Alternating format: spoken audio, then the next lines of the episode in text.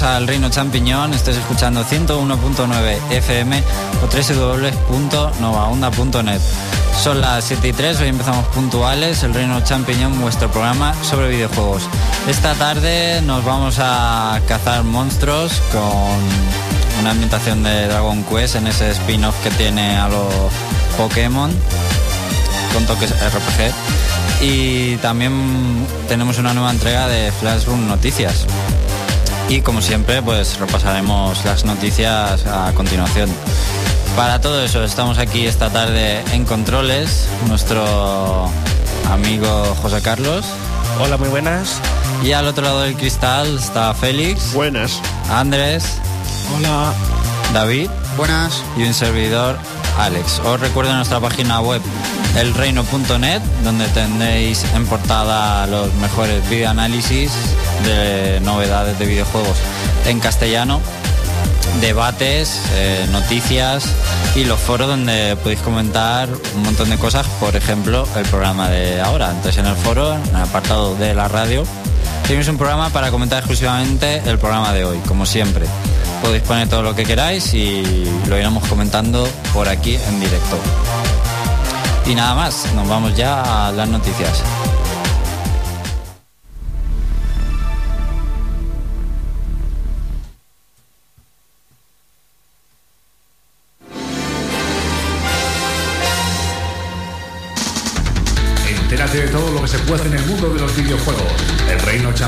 Te pone al día.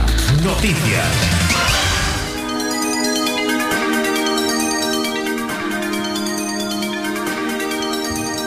Bueno, Félix, ¿qué nos cuentas esta semana? Bueno, traigo aquí algunas colegas y vamos con la que creo que... ¿Eh? Nada, tranquilo, que la música que se ha ido. Y vamos con la que me ha parecido particularmente más interesante sobre el inminente Zelda Skyward Swords. Nintendo nos ha ofrecido una jugosa cantidad de información. Y para empezar voy con lo más interesante. Se ha desvelado que Skyward Swords en, en, Skyward Sword aparecerá una nueva raza en el universo Zelda. Unos seres parecidos a caballitos de mar que viven en un nuevo emplazamiento del juego, el lago Faroria. Pues veremos esa raza en el juego. Lo más curioso es que cómo lo van a cuadrar en la cronología. Bueno, eso... ¿Se extinguirán en el juego? Cada vez está más complicada, ya veremos. Como es una precuela, pues se lo pueden inventar. Si fuera entre medias ya sería más difícil. Mientras sea justo antes o justo después. Eh, por cierto, se llaman paradusias, que me ¿Y qué más? Y bueno, también conocemos nuevos emplazamientos como la Isla Fortuna, que se trata de una isla flotante emplazada cerca de donde vive Link. Y, y, donde no se ha desvelado mucha información, pero al parecer, al parecer será una isla donde podrán hacerse minijuegos. Y también podremos hacer diversas misiones ayudando a un, al, al solitario habitante de la isla. Vamos, un tipo de ciudad central. Y bueno, también contamos con información sobre una nueva arma, que es un látigo que podremos usar contra enemigos y obstáculos. Y, y principalmente nos servirá para, a, para agarrar cosas tienen buena pinta los objetos de este nuevo Zelda. La verdad es que de momento se ven originales. Y por supuesto debemos recordar que los objetos puedan seleccionarse en tiempo real, lo cual enriquecerá la experiencia de juego. Y bueno, también, también se, se ha desvelado que, que podremos, podremos mezclar bichos con pociones para efectuar todo, para efectuar todo tipo de ungüentos. Bueno, conseguir pociones y, mezclar, y mezclarlas con todo tipo de bichos para crear, para crear diversos efectos. Supongo que eso tendrá bastante juego. Sí, tiene bastante toques de RPG y de mejora de objetos este nuevo Zelda. Y la verdad es que Nintendo va. Al principio empezó flojo la promoción de este juego, pero poco a poco la gente le está gustando cada vez más lo que se está viendo. Y tiene toda la pinta de convertirse en ese tan especulado mejor Zelda de la historia. Bueno, eso mucho decir. Si ya empezamos así antes de que salga. Yo, Yo tengo muchísima ilusión en mal, el juego mal primer tráiler. Yo espero que todavía pueda reservar mi, mi, mi, edición especial con su Wii Plus, porque no tengo Wii Plus. Pues ya sabes que es obligatorio usarlo. Sí, me enteré, me enteré. Lo mejor para los que estéis como feliz, ya sabéis que es el pack edición con mando dorado de Wii Plus. Y para los coleccionistas también. Por supuesto. porque lleva ese símbolo de la Trifuerza muy chulo. Y ahora vamos con un, con un futuro RPG diferente para 3DS. Es el caso de, de Fantasy Life. Es, es, es un juego que está siendo, que es un proyecto de, de, de, de Level 5 de- del cual contamos con, con un trailer y, y diversos detalles. Lo más interesante de este futuro juego de 3DS es que sucederá, es que tendrá lugar en un mundo de fantasía, pero al revés que la mayoría de los juegos de ese estilo, nuestro objetivo no será, no será matar monstruos y subir de nivel, sino que deberemos desempeñar una profesión de, entre más de 20 disponibles, como por ejemplo carpintero, mago, leñador, herrero, soldado o cartero. Y supuestamente el juego será como una mezcla entre Animal Crossing y, y Room Factory, con una estética a lo, a lo Little King Story. Ah, y también, también debo comentar que tendremos a nuestra disposición 21, 21 finales distintos y que la banda sonora del juego estará a cargo de, de Nobuo Uematsu, compositor de Final Fantasy. Tiene muy buena pinta. Tiene buena pinta, pero es el típico juego que a mí no me llama nada, porque es de estos juegos que, no- que luego no van de nada, en plan Animal Crossing y, y Harvest Moon, que al final has hecho un montón de horas y dices, uff, ¿con qué, qué he hecho? ¿Y para qué? ¿En qué he gastado mi tiempo? Sí. Aunque te has pasado bien, ¿no? Pero Hablando también de eso, eh, hace relativamente poco también eh, Level 5 mostró una nueva eh, IP también, una nueva franquicia, que se llama Yokai Watch, que es una mezcla de anime y manga, muy al estilo de Level 5. que está implicado el estudio Ghibli. Eh, no, Ah, esa no. me he equivocado yo. Eh, es la que está implicado es en Nino Kuni. Eso. Pero ¿cuál es el, el de level 5 que, que era para 3DS y ahora es para, para Vita o para PSP? Para Play 3. Nino pero, Kuni. pero hace ya, es el que está diciendo. Sí, Nino Kuni tiene una versión para Nintendo DS y otra versión para, Para PlayStation Play 3, 3. que ahora después hablaremos sobre ella. No, yo estoy diciendo uno de los nuevos juegos de 3DS de level 5 que se ha anunciado para PSP, me parece. Ah, sí. Sí. No sé. No sé si era este Fantasy Life o el Time Travelers este. Bueno, Félix, continúa con las noticias. Vamos a comprobarlo. Sí, Félix, continúa. Bueno, prosigamos. A continuación voy a hablar un poquito de un juego que también creo que, creo que es bastante esperado. Es el caso de, de Resident Evil Revelations, del cual se han, se, han desvelado nume- numerosos datos referente al multijugador. Debemos comentar que tendrá, que tendrá tanto multijugador local como online y también hará uso del, y también hará uso del Street Pass. Y, y asimismo, y asimismo el, el, el, el tendrá uso en el juego, aunque adaptará nuevos métodos de control. Y también conviene recordar que el juego llegará el 27, el 27 de enero del 2012 y que, y que tenemos una demo del mismo en The Mercenaries. ¿Qué más nos traes por ahí, eh, Félix? Bueno, y también otra, otra noticia interesante de Wii. Si mal no recordamos, el- el- en la conferencia de, de- de otoño del año pasado de Nintendo se mencionó un, un supuesto Fatal Frame para Wii. Es un proyecto que, digamos, que hasta ahora se, se había dado por muerto debido a que no disponíamos de más información sobre él. Sin embargo, debemos comentar al respecto que Famitsu ha marcado el nombre del título como, como, como Wii Fatal Frame en, el- en su calendario de lanzamientos, acompañando a los últimos lanzamientos de Wii. Bueno, después del, del último Project Zero que no llegó. Por desgracia, esperemos que este, bueno, no se sabe si llegará, pero por lo menos se sabe que saldrá. Pero a mí me hace mucha más ilusión el de 3DS, me parece una apuesta más novedosa. Yo como fan de Project Zero me pareció eh, infumable que no trajeran un, un juego de survival horror que sería buenísimo. Aquí vendería muchísimo en Wii. Sí, pero todo parece ser que no trajeron porque no querían corregir todos los bugs del que llevaba el título. Sí, pero sería convertirías a Wii en una consola para niños grandes. También se dice que es por las malas ventas que tuvo, la piratería, etcétera, etcétera. Bueno, ya me estaba haciendo yo un lío antes con el juego de Level 5. Se trata de Time Travelers, que deja de ser exclusivo de Nintendo 3DS y ya va a salir en Vita y en PSP, que en Japón aún tiene mucha vida, la verdad. Y este juego además tiene mucho, mucho hype ahí en Japón, porque es eh, del mismo creador que el juego este de 428. Ay, pues ese- que ese- vendió allí una pasada. Y se llevó el 10 en Famitsu. se llevó un 10 en Son Famitsu. estos que son como novelas gra- gráficas o algo Sí, así, ¿no? sí. Novelas gráficas. Sí. Bueno, y, y a continuación una noticia sobre Wii U. Em, Battlefield, a ver si lo digo bien. Battlefield 3 ha sido confirmado para, para Wii U y ya se encuentra en desarrollo. Y supondría el regreso de esta saga después de Battlefield Bad Company 2. Em, cabe destacar que, que el juego incorporará una gran variedad de armas y especialmente una gran variedad de vehículos como aviones y helicópteros y, y- tendrá funcionalidades online. Y también de- debo mencionar algunas cosas sobre el método de control. Según se nos ha revelado, el controlador de la táctil permitirá el uso de, del, del Commander Mode, en el que un, ju- en el que un jugador asumirá el, el papel de líder y dará órdenes a sus compañeros a través del mando. Bueno, cualidades que no estarán en las versiones de PC 360 y PlayStation 3 y que sí van a estar en Wii U. ¿Ya, ¿Ya has terminado? Vale, pues ahora pasamos al siguiente bloque de noticias más multiplataforma, PlayStation 3, equipos 360 y marcad esta fecha en el calendario, 9 de marzo. Street Fighter Cross Tekken llegará a Europa el día 9 de marzo. Ya la tengo marcada, pero no es por esa Y- birria de juego, es por Mass Effect 3, un juego de verdad. Sí, eso digo yo. Y luego Eh, de- de- pe- perdón, perdón, perdón. que y luego y luego marcad la fecha un mes después porque seguro que te llegará el parche de Super Street Fighter Cross Tekken.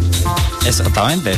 Y también tenemos que recordaros que han anunciado también una versión para PC, que presumiblemente vaya a ser por la distribución digital de Steam y para Vita.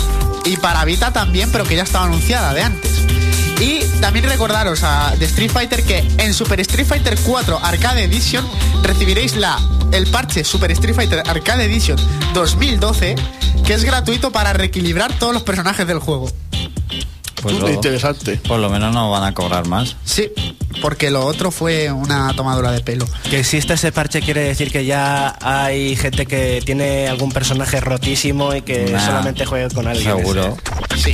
Pero Bueno. si es que en el arcade edición metieron a Levil Ryu Sí. y al otro Akuma no sé qué. Te cobraban 20 Bueno, no euros. es, a- por no es. Akuma, pero es del estilo de Akuma, pero más cheto. sí. Porque es que Más eso cheto ten- aún. esos tenían pinta de baneados de torneo. Sí, Bueno, más de uno eh, a lo largo de esta semana pasada y esta semana se hizo pis blanco al saber que Nino Kuni Brad of The White Witch llegaría a Europa.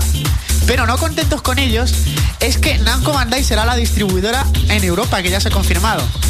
O sea que ya parece ser que se va ya moldeando este juego que va a llegar a principios de año, del año que viene, en el primer trimestre, en PlayStation 3. Recordamos que también hay una edición para Nintendo DS, pero que aún no se sabe cuándo será lanzada. No sé si es bueno o malo que lo distribuyan a Namco Bandai. Lo, lo malo sería que, Veremos si llega traducido. que llegaría el, tra- el traducido. tiene de malo que lo distribuya. Que lo que llegaría No estoy- lo- que llegaría en inglés lo más seguro porque viendo juegos como Tears of the Abyss eh, los de Nice América que los distribuye también en Bandai casi todos exceptuando el Tears of Symphonia O Tales of Vesperia. y Tales of Vesperia ah no Tears of Vesperia llegó en inglés Claro, Sí, llegó en inglés. Claro, pues eso digo. menos me estoy refiriendo que menos la saga Tales of Symphonia todos han llegado en inglés Esos son de Nintendo, no los trajo Namco, ¿no? La, tra- la claro eso mismo sí El, Por eso, el que trajo Namco fue el de, el de Wii. Ah, sí, lo tradujo el de Wii. Y bueno, también hay que mencionar que en Europa, por desgracia, y en Estados Unidos tampoco ha sido confirmado, no se tendrá la Magic Master Classic, que es el libro de conjuros que se va a usar durante el juego. Un pequeño librito que tú lo vas para dibujar simbolitos y hechizos que tiene el juego. Pero sirve para algo. Eh, sí, sirve de mucho en el juego. Pues si no lo traen, vaya Ya, mierda. pero va a tener una versión digital en la que podrás usar tus conjuros más rápidamente, pero es menos friki. Bueno, veremos este juego porque es el típico que muchos frikis esperan, pero luego no vende nada. Bueno, ahora, en honor a un amigo mío, vamos a hablar de Parchefield 3, que requerirá pase online. ¿Y qué esperabas? Se confirma que los desarrolladores lo, lo planteaban, pero dijeron, uy, vamos a sacar dinero y A ver. que la segunda mano... Todos fastidie". están subiendo ya. Sony, todos sus juegos, First, van a llevar pase online. Todos. Los de Sony. Sí, claro, idea ya lo está metiendo. Si, ya- si le han puesto multijugador a Mass Effect 3 solo para meter el puto pase online. ¿Le han puesto multijugador? Sí, todos sabemos que el único motivo de multijugador de Mass Effect 3 es meter el pase online y joder a la gente. Sí, pero bueno, recordad, futuros compradores de Battlefield 3 o Parchfield 3 en segunda mano, que lo podréis obtener por 10 euros más. 10 eurillos, que para ella no es nada, pero... Que, que lacra de esta generación, el online, ha traído cosas buenas pero cosas muy malas. Los DLCs, los pases. Esto antes no pasaba. Yo de esta generación yo creo que es la peor de, de todas la generación de consolas. Esta es la, Madre mía, menos yo creo que es la peor de todas. Que Nintendo no se está co- corrompiendo. Porque ya solo me falta que lo haga Nintendo. Tiempo al tiempo. Porque casi no tienen juegos online. Pero, Bueno, llevas razón. pero no creo que lo haga, no veo a Nintendo haciéndolo. Bueno, Assassin's Creed Revelations. ¿Os gustaría verlo en tres dimensiones? Pues no, No. necesitaréis televisor en tres dimensiones para poder verlo en 3D. Solo unas gafas especiales. Tendrás que usar la tecnología Trio Beef que permite visualizar imágenes en 3D con unas gafas especiales. Y me juego lo que sea a que con menos calidad. Pero, obviamente, si no es una tele adaptada en 3D, no se verá el 3D tal y como tú quieres. Pero, eh, sin embargo, las versiones eh, de PlayStation 3 y PC, pues sí lo tendrán integrado. Bueno, no, solo PC en este caso, que usará la famosa Nvidia 3D Vision. Bueno, Para- pero PlayStation 3 y Xbox 60 también lo tienen, pero con, con, con pantallas 3D. Sí, pero este, en este caso el 3D no ha sido confirmado en Sony aún. Pero segurísimo que sí. Como que no, sí, sí ha sido confirmado. ¿Sí ha sido confirmado? En el Yo no reino- tenía datos de eso. En el reino tienes la noticia que la puse yo. El reino da fe. Bueno, eh, teníamos que hablar de una saga que dábamos todos por muerta ya esta generación, pero SingStar vuelve a PlayStation 3. Hacía ya tiempo que no lo veíamos. Pues Con, sí. con SingStar grandes éxitos, ¿eh? que tendremos las mejores canciones de los últimos 50 años. Mira, tú y yo vamos a cantar... Por supuesto, todas han aparecido en alguno de los recopilatorios ya aparecidos. Mira, Y no tienen que volver a pagar licencia. mira, mira, José, esta te va a gustar a ti. Tú podrás cantar Café Quijano La Lola. Ah, qué bien, con lo que me gusta Café Quijano. Alejandro Sanz podrá, podrás interpretarlo con el corazón partido. ¡Guau, qué cancionazo! Fórmula quinta con Eva María se fue. Joder. Canto el sol en la playa. Los hombres G de Sufre, mamón. Ay, qué buena. Devuélveme también. a mi chica. Sí, sí, sí. Y bueno, no quiero cantar yo. más, no quiero cantar más, que no quiero bajar la audiencia, ¿vale? Ese lo dejamos para un próximo Museo de los Errores. Además son canciones españolas. Yo creo que se Sí. lo siguen sacando sin estar aquí en España. Porque la gente lo sigue comprando solo aquí. Sí, los hacían en Inglaterra y en Europa. Era un producto europeo sin que estar. En Estados Unidos solamente apareció uno o dos. Creo que el, de- el primero de Play 3, porque como salió con la primera jornada de Play 3, pues dijeron, a Este- ver si cuela. Este le va a gustar mucho a Xavi. Y aquí nos han colado el Miliki, recuerdo. El Miliki, tío, esa infamia de juego que no debería salir. Bueno, yo eh, reconozco que esta noticia, voy a leer el titular, pero mi opinión es, y con razón, Electronic Arts está, quiere cerrar el estudio Bright Light, que ha sido la productora de los grandiosos juegos de Harry Potter en esta generación. Pues no me extraña. Y con razón, Pues si era una mierda. por favor, un y con razón a la de tres. Una, dos y tres. Y Con razón. Andrés, ¿no te unes? Estoy mal de la garganta. Que a, Ah, él le- vale. a él le gusta. Tengo que reservarme para el análisis. Dicen en declaraciones que los cambios propuestos ayudarían a centralizar el desarrollo de futuros proyectos. Pero como Harry Potter no van a hacer más, pues ea, A, a la calle. a, la, a la calle y a buscarse un puesto en Facebook, que es lo que vende ahora. Activision, que a ellos lo de licencia de películas también les mola y también son malos los juegos. Bueno, pues ahora os tengo que hablar del DLC de Deus Ex Human Revolution, que el eslabón perdido costará alrededor de 11 euros, pero eh, hay que reconocerlo, es un juego totalmente distinto. Muy bonito. El que- 11 euros. Sí, pero es un, un juego totalmente diferente y te proporciona varias horas de juego. Muchas horas. ¡Varias! Totalmente Dios diferente. mío, varias horas de Pero juego. varias, Por por- 11 euros vamos ya a darles el dinero. Si el juego principal tiene con secundarias, no sé cuántas puede tener, ¿100 más? Pues yo lo jugué y relativamente poco tardé en pasarme la primera parte del juego. Con todo, con todo. Bueno, una No pequeña... lo sé, no lo hemos jugado aquí, Alex, no lo sabemos. Pero yo diría que es un juego de muchas horas. Pues si por 11 euros, Deberían ser 20 horas para que mínimo fuese para ser rentable. Yo he leído No en ciertas páginas que el DLC es muy bueno, pero lo que pasa es que aún no ha salido por por la por las tiendas online. Bueno, otra cosa que tenía que hablaros yo es que Hideo Kojima ha hablado de que con palabras textuales que cuando él muera quiere que se siga pronunciando Metal Gear Solid. Toma, y Konami también quiere. Sí, eso no había que... Y Nintendo cuando Miyamoto se muera tocó madera, tocó madera. Eh, también seguirá haciendo juegos de Super Mario, querrá hacer más Super Mario, más Zeldas. Sí, pero No hay que matar a los que nunca serán... Que hable de Zone of Enders 3 de una puta vez. Es lo único que Y quiero. el juego ese del E3 en el que cortaban sandías y eso, ¿qué ha pasado con ese juego? Con el El Metal Gear Rising. El Rising sale, ¿Cuándo sale? a inici- en 2012, mediados. Ay, 2012. madre mía, por sí, Dios. bueno, eso, espérate, que lo han estado retrasando.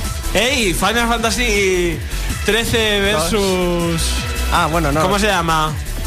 El- Versus 13. Versus 13, que lo anunciaron cuando salió casi la consola.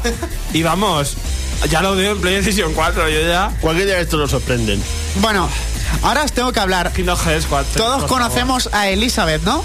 De Bioshock. No. No. Bioshock Infinite, la chica esta que va a salir que tiene cierto aire a Blancanieves. Ah, la Sí, que parece vale. de Pixar, vale. Una curiosa, una curiosa noticia, y es que el creador se basó en el personaje Elizabeth por una mujer que sufría maltrato. Muy, muy curioso, ¿Por qué? ya que eh, uno, uno de los creativos se basó en su breve experiencia personal con una mujer que, eh, Que tenía maltrataba. abuso doméstico, que sufría su abuso doméstico del marido. Por favor, José, tienes que decirlo, que sufría abuso doméstico en su propia casa, ¿sabes? Hay estilo, estilo piqueras, ¿no? Y, Que y, acaba de ser esta.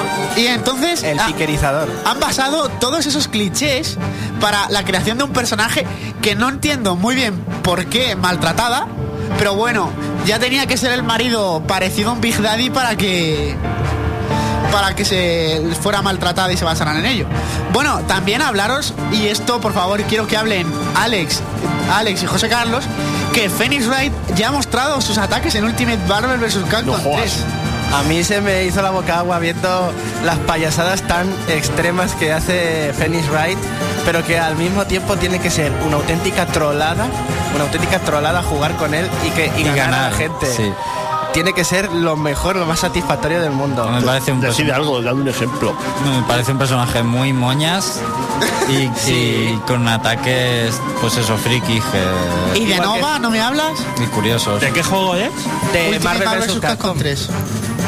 Sale como luchador y entonces la manera que tiene él de combatir Es acusando. Dennis Wright eh, es tirando los papeles, tira pruebas, tira un florero, tira eh, un...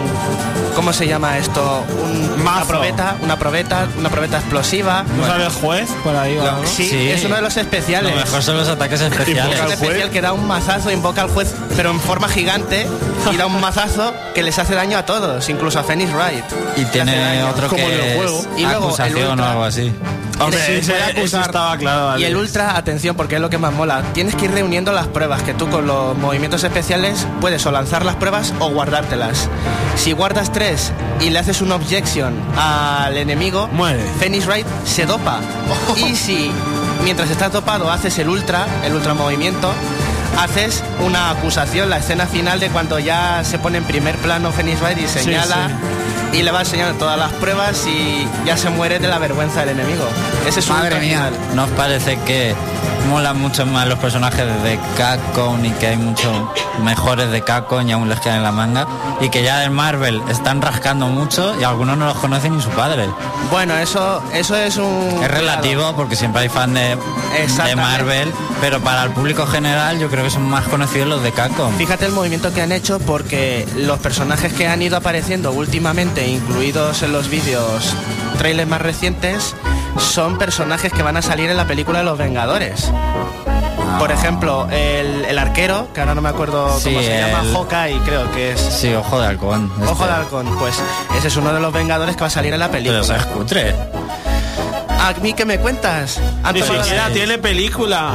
Es verdad, se supone que todos deberían tener película de los Vengadores. Pero él no. Y hay uno o dos que no van a tener, qué cutre. Y, y, y meten a Thor, le hacen película a Thor, que es una castaña de película. Oye, yo me lo pasé muy bien cuando la vimos. Sí. Es una mierda. Sí, es una hombre. mierda. ¿Qué película igual? Thor. Riéndote. Ah, Thor, madre mía, qué diversión. de película. Yo me lo pasé que- bien comiendo hamburguesas ahí. Muy bien. Y Seguro bueno- que mucha gente se lo coge. Y bueno, eh, quiero hablaros para terminar dos noticias. La primera es que Naughty Dog son unos caballeros. No habrá contenido descargable para un jugador de Uncharted 3. Ellos lo creen inútil. Pues Hombre, me parece bien. Eso es, eso es hablar con dignidad. Eso porque dicen que prefieren ampliar nuevos contenidos para el próximo Uncharted. O sea, estarán hablando del de PlayStation Vita. Y eh, me parece muy bien porque estas personas disfrutan haciendo juegos, hacen juegos para los jugadores y no quieren estafar. Es que se han hecho así toda la vida. Y si quieres un modo campaña, tú tienes que meter todo lo que consideras necesario para que esté completa y con todo lo que tenías pensado y ya está. ¿Alguien ha mencionado lo de Batman? El DLC de Batman que va a hacer falta tener el pase online para jugar el Arkham, para poder controlar a Catwoman. O sea, no vas a poder usar a Catwoman en la historia principal si no tienes el pase online.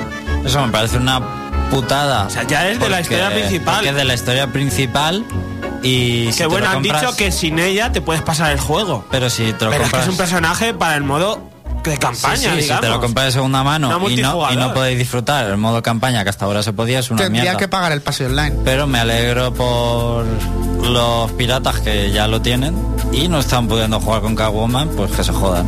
Para fin de cuentas, no es más que una excusa para sacarnos sangre. Sí, pero bueno, algún, ah, por lo menos tiene un lado bueno. ¿Quién dijo "Oh, esperemos al Goti para comprarla? Pues mucha gente.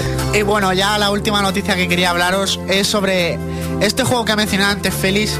Lo- Level 5 eh, lanzará una nueva saga llamada Yokai Watch que se desarrollará en estilo manga y anime. Y tenemos varias imágenes y la verdad es que luce espectacular. Es como ver una película de estudio Ghibli en movimiento. Y espera, eh, se espera que por el apartado gráfico, como es muy parecido al de Nino Kuni, eh, sería para PlayStation 3 en ex- de manera exclusiva, aunque no se descarta que también pueda hacerse con el eh, Xbox 360 o quién sabe, Wii U. El tiempo lo dirá. Es lo único que podemos esperar. Yo de Level 5, Level 5 es que es muy amiga de Nintendo, aunque sea multiplataforma, pero es muy amiga de Nintendo y ya nos lo ha demostrado con Inazuma Eleven, los profesor Layton y este Nino Kuni. José, Yo- ¿qué, eh, a ver, qué opinas de esta imagen que tengo yo aquí? Que está muy lejos, para empezar. Inazuma Eleven, ¿qué es eso? Oh, pero, pero, ¿qué, qué, qué, qué dices? Eso es gameplay, Ah, tiempo Ole. real. Oye, pues está muy bonito, ¿eh? Muy bonito. Bueno, han terminado ya las noticias, ¿no? Hemos terminado las noticias. Hemos terminado. Aquí en el foro Luis el Marlito, como siempre puntual, el primero. Quiere que mandemos apoyo a unas manifestaciones de- en Colombia que están haciendo estudiantes para no privatizar la universidad. Así que mandamos aquí desde aquí un apoyo a todos esos jóvenes. También a los españoles que están también manifestándose los profesores por algo parecido. Sí, aquí llegaremos también a eso. Y pregunta qué hace José Carlos en controles. Bueno, pues está reciclando, ¿no? Hay que Renovándose. renovándose, hay que Estoy entrenando porque vamos a practicar dar de una todo. noticia. Estamos- hay que practicar de todo. Una noticia que nadie dejará indiferente. La semana que viene. El reino champiñón es como la- las publicidades que ponen en Sálvame. El reino champiñón. Bueno, vamos ya con la canción, ¿no, José? ¿La tienes para ir preparada? Ya está lista, puedes explicarla, Pues que ya está nada, preparada. La, se la dedicamos a todos los fans de One Piece, Yujú. Que ya acabamos de entrar en, un nueva, en una nueva fase de la historia. Y nada, ver la serie, disfrutarla y nos quedan muchos años, si no le pasa nada, tocados madera, a, Sí, a Eiichiro Oda. Eiichiro Oda. Y nada, El nuevo dios del manga. ah, después voy con el análisis del Dragon Quest Monster Joker 2.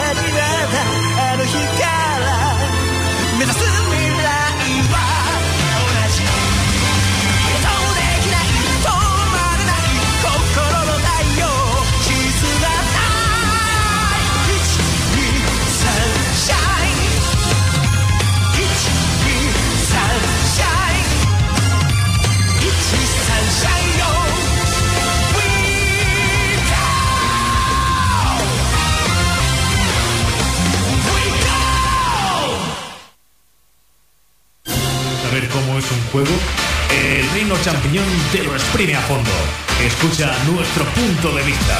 Análisis.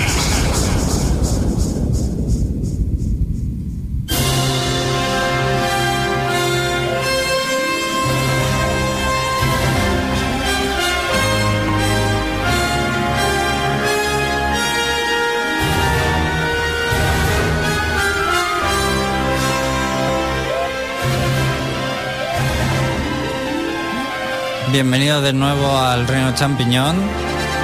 Ahora nos vamos al análisis de Dragon, Dragon Quest Monsters Joker 2. Que normalmente yo creía que era Dragon Quest Monster Joker 2 y es más al Dragon Quest Monster Joker 2. Cuando lo he visto en la página de Nintendo, lleva los dos puntos antes del Joker. Es una tontería. Ah, vale. Sí, es Dragon Quest Monster, que es la saga. Claro. Y esta es la versión Joker 2. Ah, que aparte de Joker hay más cosas. Sí, Los de eh, Game Boy. Los de Game Boy, como dices tú, Carlos.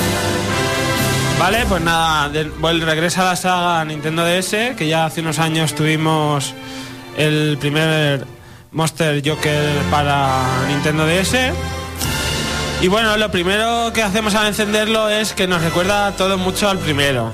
Porque el motor gráfico es prácticamente el mismo, aunque sí que se nota cierta mejoría en algunos y en algunas cosas, pero es mínimo. Yo lo veo muy parecido al anterior. Quizá los personajes principales, como ahora veremos que apenas hay seis o siete, no hay más personajes en el juego, humanos y principales, se notan como más, más currados. Pero vamos, tampoco es una diferencia muy alta.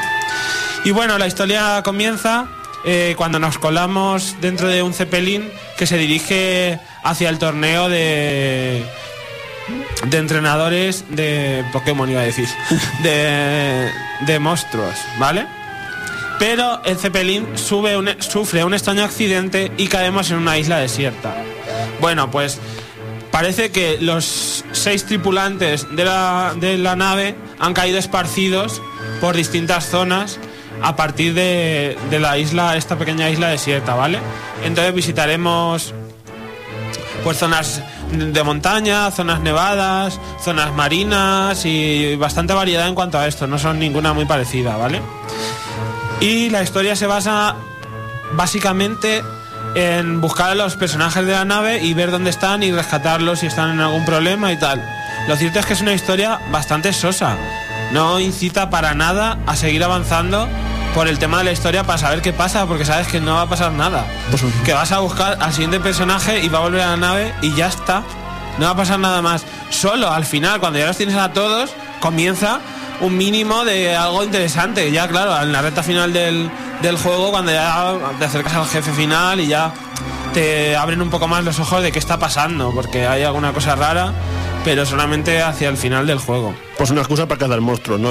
Básicamente Sí. es el argumento. Como dice Félix, lo básico es coleccionar monstruos, buscarlos, hacerte con ellos, fusionarlos, que aquí no es como Pokémon, que van evolucionando ellos solos al subir de nivel, aquí tendremos que fusionar dos con un nivel cuanto más alto mejor para que dé un nuevo monstruo que normalmente será mejor que el anterior.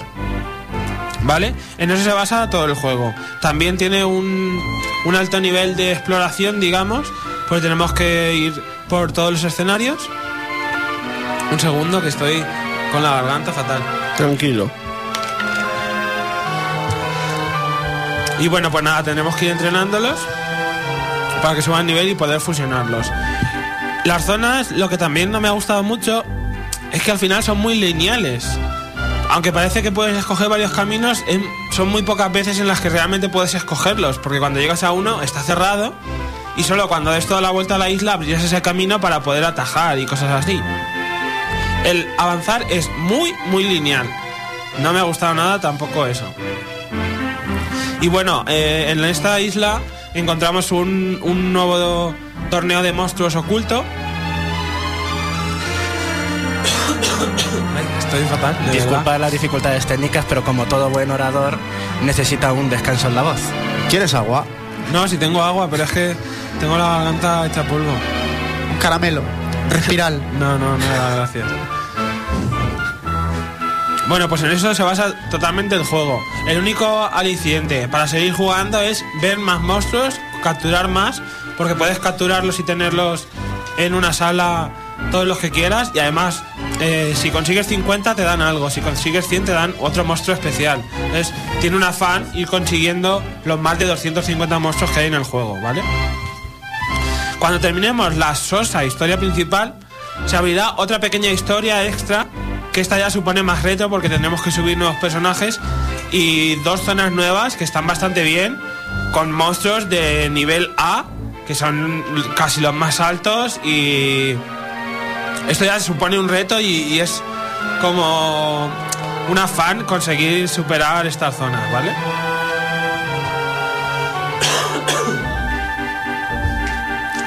Bueno, más cosillas del juego.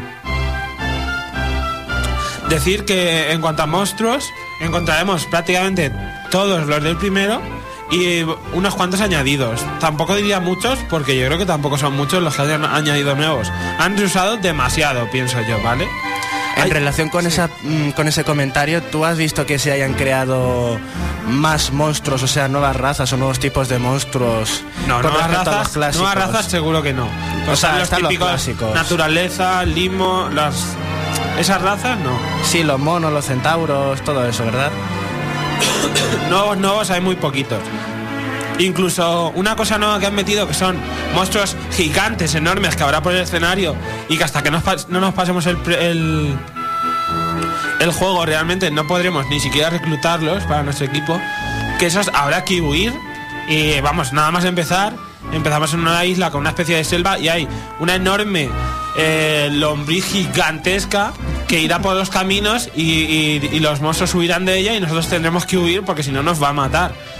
Pero luego al final cuando te pasas el juego te dan la opción de intentar capturar estos estos super monstruos gigantes que hay por el escenario. Bueno, pues estos super monstruos también son reciclados de otros Dragon Quest. Son los jefes finales que recordaréis de algunos Dragon Quest o jefecillos de, de otros juegos. Realmente es que todo, todos, todos los monstruos son de otros. Ahora que lo dices, no hay ninguno nuevo. Todos son de otros Dragon Quest. Porque cuando te pasas el juego y salen los créditos, te va saliendo Dragon Quest 1 y te sale la lista de monstruos que hay. Dragon Quest 2. Hay de todos. Incluso hay uno del Rocket Sl- Slime. Del, del ADS. Que está muy curioso ese. Del, del juego este de tanques de limos. No sé si sabéis cuál, cuál me Que refiero. aquí no ha llegado. No, yo lo, yo lo tengo USA, es muy bueno, ¿eh? Yo lo recomiendo. ¿Está en español el juego? Eh, no, diría que no. Si nunca llego aquí. No, digo el, estadounidense. este. Ah, bueno, este. Este sí, hombre, este está en español. Dragon Quest que no esté, que no esté en español. Me parece favor. muy, muy focalizado el juego a fans de Dragon Quest Sí, Monster sí, y- totalmente. Es que al resto yo creo que no le va a interesar. Me porque no me ha gustado nada. No hay ciudades, no hay nada. Todo se basa en el Zeppelin y todos ah, en, y en explorar zonas. En el otro sí que había ciudades, había entrenadores y tal. En este no hay. En este solo hay los seis de la nave y algún personaje extra que aparece. Me extraña que hayan traído el juego y más siendo de DS. Y Tengo la sensación- lo ha traído Nintendo, si no, no lo trae Ya, nadie. de que han reutilizado demasiado. La historia es muy sosa, hay muy pocos personajes, es que, es que no hay humanos, es que no hay. Solo están los de la nave. Me parece muy mal porque en el primero sí que había más y la historia era bastante mejor, yo creo, del primero. Aquí, hasta cuando te lo vas a pasar, no se desvela nada. Y es un poco. Pero bueno, si os gusta como a mí lo de explorar, ver nuevos monstruos, intentar cazarlos a todos, es adictivo. Bueno, pero- Por ese lado es muy adictivo si os gusta, porque a mí me gusta y le he echado muchas horas para poder conseguirlo todo. Entonces digamos que si es como mi caso, que lo que, que lo que más le gusta de Dragon Quest son los monstruos, sería recomendable. Sí, si te gusta capturarlos, entrenarlos, ir mejorando sus habilidades y subiendo las estadísticas y todo eso, sí. Y hay muchos limos, ¿no? Sí, hay muchos tipos. De limos siempre son los... Y los combates son por turnos clásicos, ¿no? Ah, bueno, sí, no había dicho nada, pero sí. Son co- combates por turnos clásicos que tenemos la opción de darle a luchar y que nuestro monstruo, dependiendo de la táctica que le hemos puesto, ejecute él solo las acciones.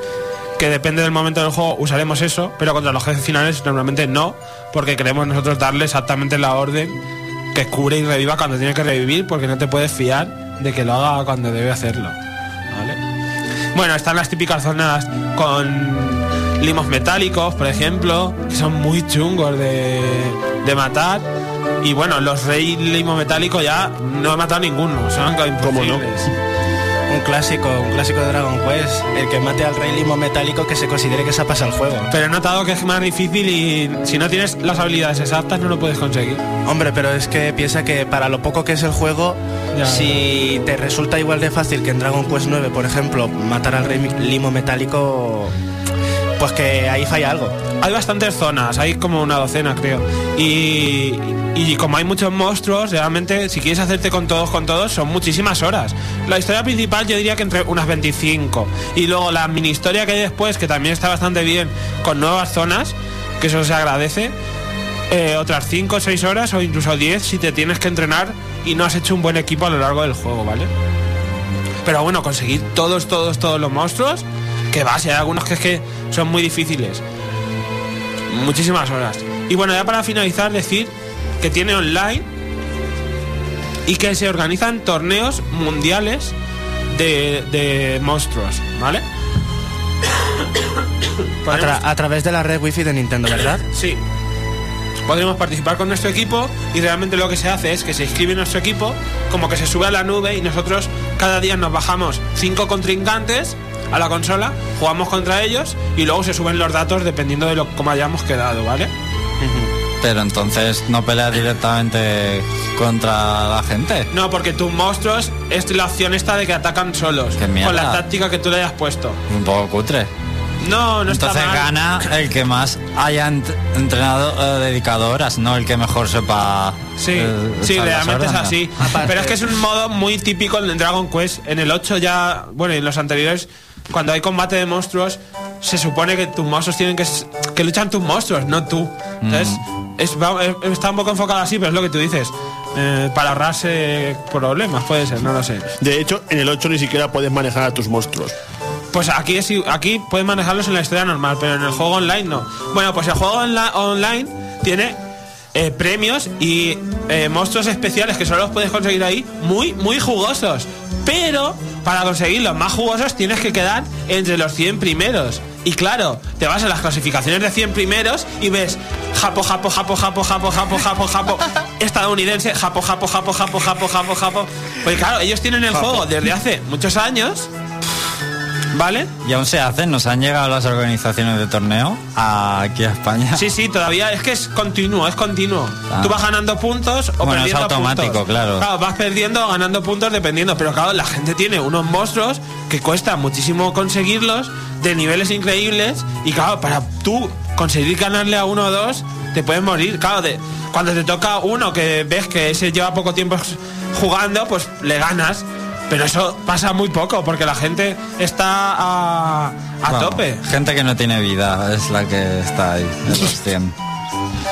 Vale, eh, Hikikomoris. Hay muchísima gente que, que te gana. Si, si quedas entre los mil primeros también tienes Y- premio. Y te dan monstruos exclusivos. Y de 900 a 800, y hay monstruos exclusivos que solo se consiguen así. Qué Por ejemplo, también hay otro monstruo especial que se consigue los domingos si ganas tus cinco combates. O sea, cada domingo te bajan los cinco y si ganas los cinco te dan un monstruo especial. Madre que yo, mía. yo eso lo veo casi más fácil que que quedar entre los 100 primeros. Porque conseguir puntuación suficiente Y no se pueden intercambiar los monstruos con ellos, con la gente, no. con la gente. No, no. no. O en red, no sé. No, no, no se puede. También tiene juego en red si quieres jugar contra alguien que también tenga el cartucho. Pero bueno, es, es un buen añadido lo de jugar online.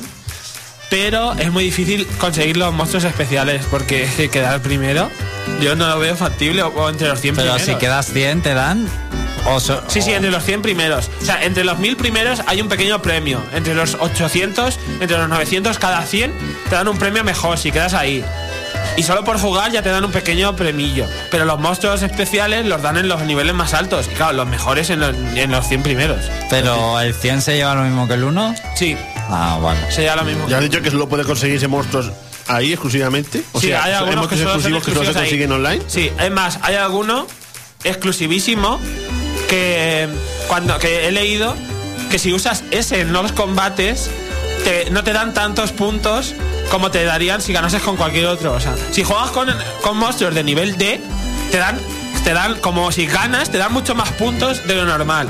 Pero si llevas este que está super ciclado, que es un único monstruo que ocupa los tres espacios, que es de estos gigantescos, te quitan puntos. Si ganas, en vez de darte 60 creo que son, te quitan 17 de esos 60 y te dan 43. Pues es algo así. Claro, Madre conseguir ese es muy difícil. Es uno de los que dan entre 100, creo. Qué nivel de competición. Pero es que tampoco he jugado mucho al nivel online. A ver si juego más y luego en el videoanálisis lo explico un poco mejor. ¿Quién tuviera tiempo?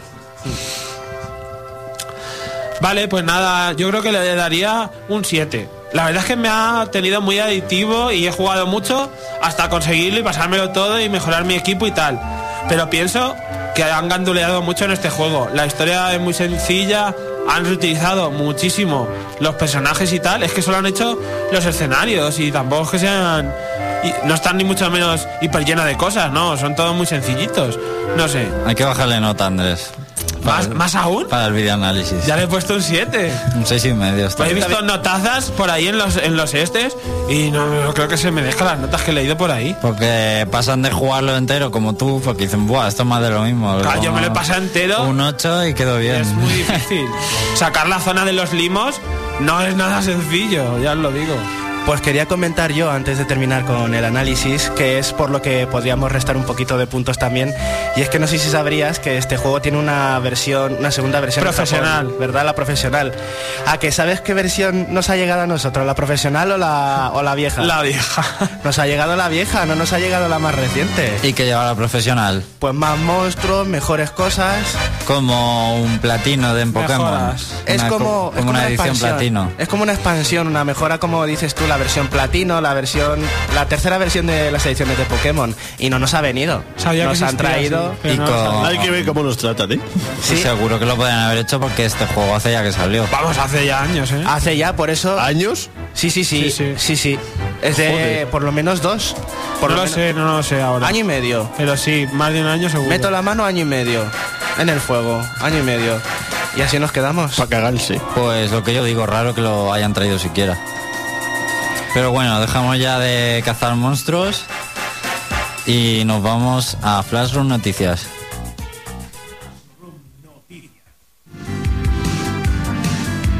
Que nada se nos pase por alto. Las otras noticias.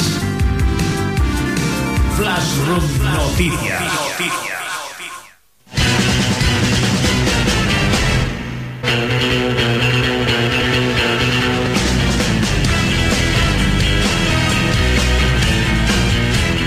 Muy buenas tardes a todos los queridísimos oyentes. Comienza Flashroom Noticias para todos nosotros, ya que va siendo hora de terminar con el programa. Nuestro saludo de rigor, como ya lo hemos cumplido, pero ahora toca, disculpadme un momento, porque esto de estar aquí en la cámara de los errores, de los horrores, uy, ya se me está metiendo. Eh, encerrado, manejándolo todo como si fuera el DJ Davis, eh, cuesta bastante, pero ya me acostumbraré a la fuerza. Lo primero de todo, esta semana ha sido muy productiva para los aficionados del mundo del videojuego, o ligeramente más, gracias al día festivo que hemos tenido, el Día del Pilar, que hemos España. tenido aquí en España. Lo siento mucho por no quería dar envidia al resto de oyentes que nos estén escuchando, que no estén aquí en España. Pero eso hemos tenido. Este miércoles ha sido un día libre para nosotros para jugar a los videojuegos. Pero el que juega a videojuegos no pierde el tiempo. No lo pierde, os lo aseguro. ¿Qué pensáis vosotros? Yo he jugado a Xenoblade y creo que he avanzado nada, 0,5, aunque hubiese estado todo el día jugando. ¿Pero tú piensas que has perdido tiempo en Xenoblade o lo has ganado? No, no, lo he ganado, José Carlos. Lo has ganado para llegar a esa gran meta, esa satisfactoria meta, ¿verdad, Alex? ¿Merece la pena echarle tiempo al Xenoblade para llegar al final o no? Por supuesto. El final da gusto, ¿verdad?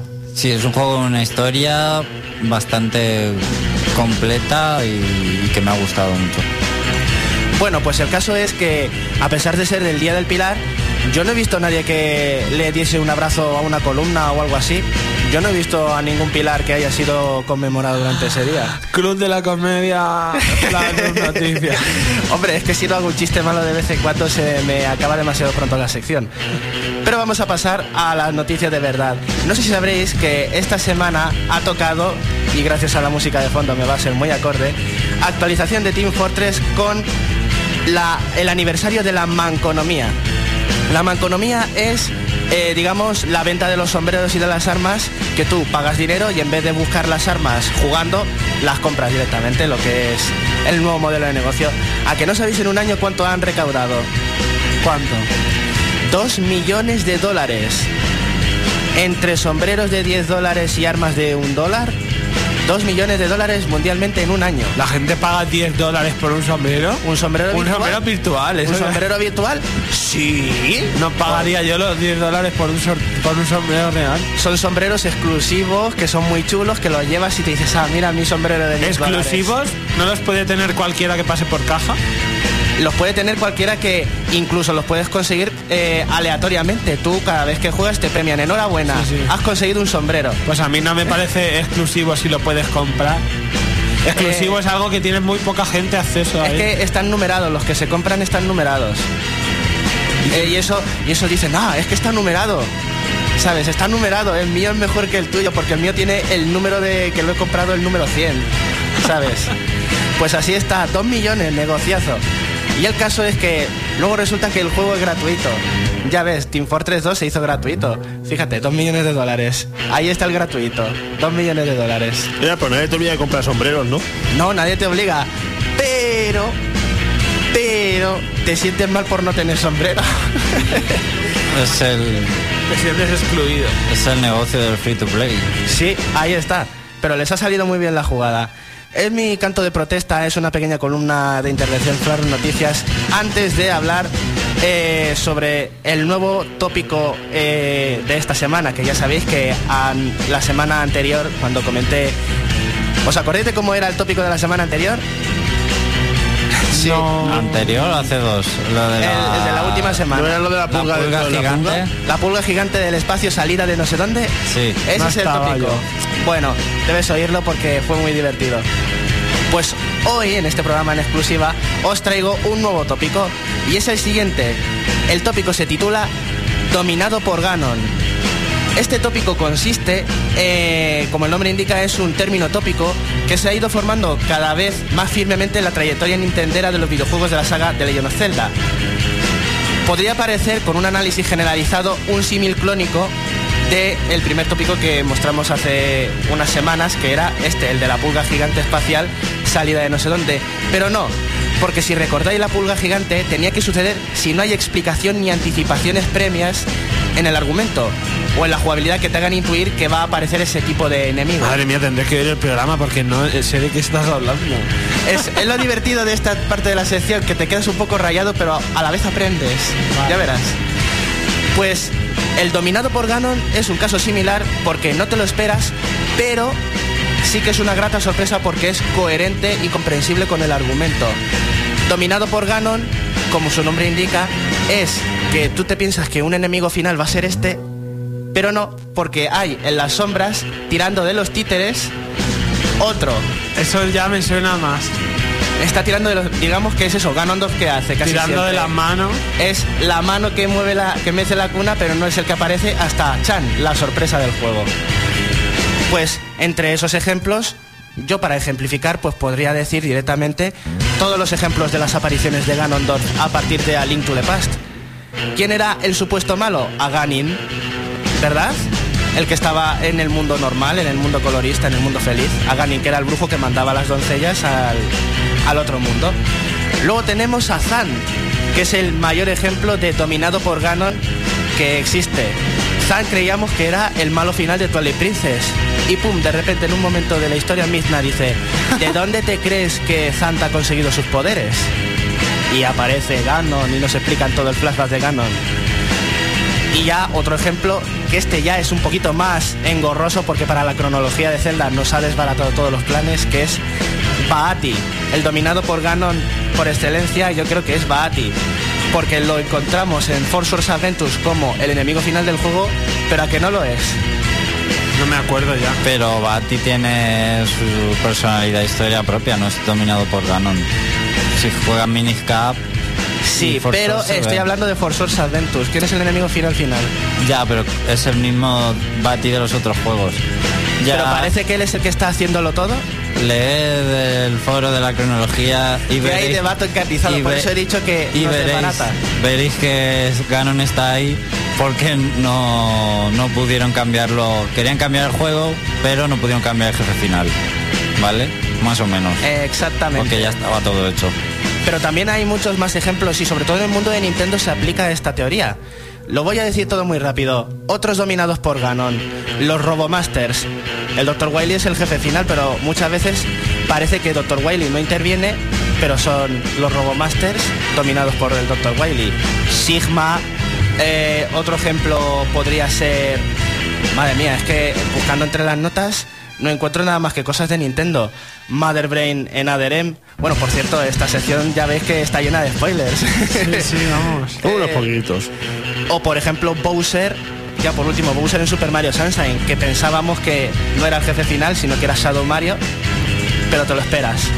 Sí, son demasiado esperables. Y lo de... Por eso, ahí está el dominado por Ganon, porque te esperas que sea el Ganon de toda la vida, aunque te digan que este es el malo todo el rato. Incluso Master Hunt en Brawl, aunque ese sí que no era esperable. No, ese es una pulga gigante, tabú.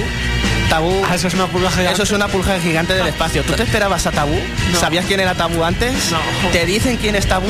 Eso es una pulga gigante. Y así concluimos la sección de hoy. La despedida de rigor con los servicios de descarga a Totaqueque a las 8 en el museo y descargaos a Protoman. Sí, a Protoman en el Mega Man 9. En el Museo de 10 los en el Errores. Totaqueque. No. Jo. Muy Está bien. bien, pues ya está, ya he terminado mi sección. Muy bien, José Carlos. Esperamos el siguiente Flash de Noticias para ver qué nos traes. Nosotros despedimos el programa. Acordaos, como siempre, de visitarnos durante la semana en elreino.net y comentaros y pasar por ahí. Y nosotros nos vemos el sábado que viene. Pasarlo bien. Hasta luego. Tenemos a José Carlos aquí bailando a la bayoneta en, el control. Adiós.